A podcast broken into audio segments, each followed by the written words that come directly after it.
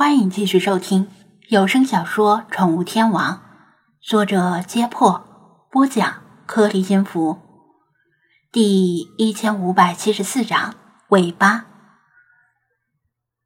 作为一名城市里出生、城市里长大的有为青年，张子安除了剖鱼之外，连只活鸡都没宰过。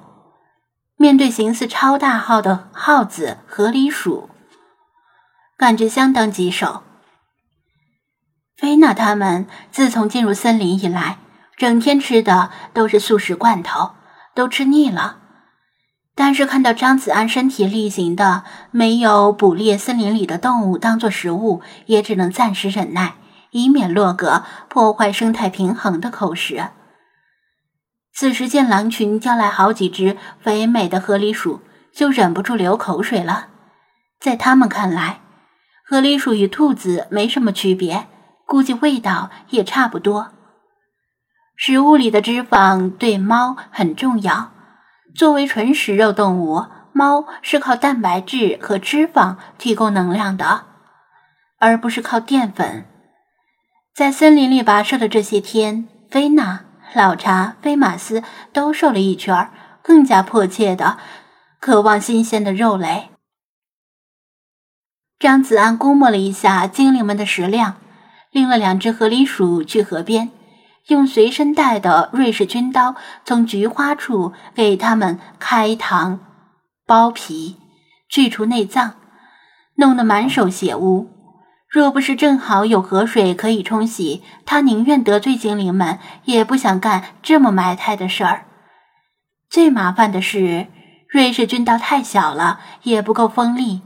连把河狸鼠尾巴切下来都费了半天的劲儿，还折腾出一身的汗。好不容易把河狸鼠的尸体处理干净，又浸在河水里洗净血污，然后用削尖的树枝串起来，就可以准备烤了。至于剥下来的皮毛、内脏什么的，当然也不能随地一扔，臭气熏天，又容易招苍蝇，说不定还会引来食腐动物的光顾。扔进河里倒是省事，但又严重污染河水，所以他用铲子挖了个坑，把皮毛、内脏之类的埋起来。在他挖坑的时候，被血腥味熏跑的理查德又飞回来，落到附近的一根树枝上，用翅膀掩着鼻子叫道：“嗯嘎嘎，你这个白痴，没看见那边还有两条臭气熏天的尾巴没有埋吗？”还是说你对这两条又粗又黑的尾巴起了什么心思？理查德指的当然是切下来的河狸鼠尾巴。这两个尾巴被张子安扔在了河边，所以理查德以为他忘了埋，夸噪个不停。他担心会引来海边的食腐猛禽加州秃鹰。但凡屁股周围的东西，基本都比较臭。尽管理查德作为鹦鹉，嗅觉不是很灵敏，却也能闻到尾巴飘来的血腥味儿和骚臭味儿。张子安把土埋上，埋了他一眼，骂道：“你懂个屁！啊我是故意留下的，好不？”嗯啊！理查德不甘示弱的回了个更大的白眼：“你这白痴，明明就是忘了还嘴硬。”你留着两条臭尾巴干什么？这尾巴上也没有多少肉呀。当然是有用的。张子安把剥了皮的河狸鼠尾巴用河水清洗干净，然后平放在河边较为平整且内凹的石头上，然后接了些河水把尾巴泡上，又大致估计了一下比例，添加了一些食盐。嗯，啧啧，本大爷明白了，你是要撸串儿吧？才不是呢！张子安把手上的水甩干净，开始在附近捡木柴，准备生火。其他精灵也很好奇，看他这个样子，又不像是要吃河狸鼠尾巴，留下来干什么呢？河狸鼠的尾筋是由胶原蛋白构成。很适合用来当做医生的缝合线，我琢磨着，说不定可能会有用。打算吃完饭之后呢，抽出围巾留着，万一能用上呢。他解释道：“之前马路的头颅被黑熊严重抓伤，他只给他消毒并包扎，但是因为一是没有麻醉剂，二是没有缝合线，所以没办法给他缝合。还好他身强力壮，挺过来了。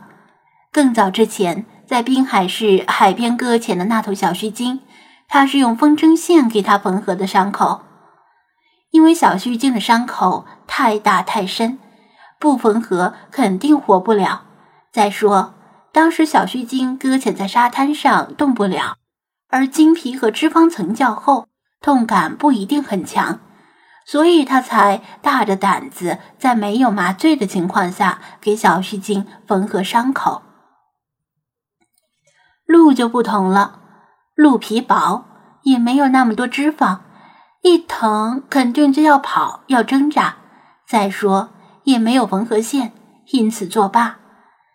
看见河狸鼠，他想起以前在哪里见到过，好像是从孙小梦那里借来的急救手册里有写到，河狸鼠的尾巾经过处理之后可以充当缝合线。缝在伤口里一个月左右就可以自行溶解，不需要拆线。既然有现成的河狸鼠，他就打算折腾一下，抽出几根尾巾备用。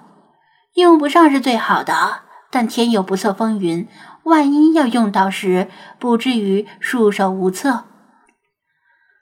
至于麻醉剂的问题，暂时还是无解。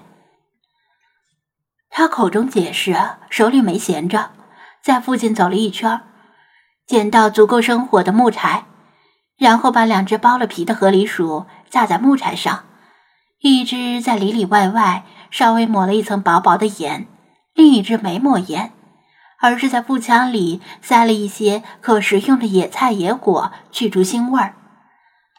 点燃篝火，肥硕的河狸鼠很快就被烤得滋滋冒油。而等待肉烤熟的同时，他剥开尾巴附近的肉，找到疑似尾筋的东西，用瑞士军刀里用来拔葡萄酒瓶塞的螺旋形开瓶器尖端刺穿了尾筋并勾住，缓缓地把尾筋从尾巴里抽出来，挑选出合适的，浸泡在双氧水里消毒。这是一项精细的工作，每条尾巴里不止一根尾巾。有长有短，有粗有细，太短太细的肯定没用。有些原本比较长的，在往外抽离的过程中也可能断在尾巴里，所以必须要有耐心，而且格外小心。其他河狸鼠已经被狼群分食一空，法推没有吃，看样子它也跟其他精灵一样，不再茹毛饮血，而是等着吃烤熟的河狸鼠肉。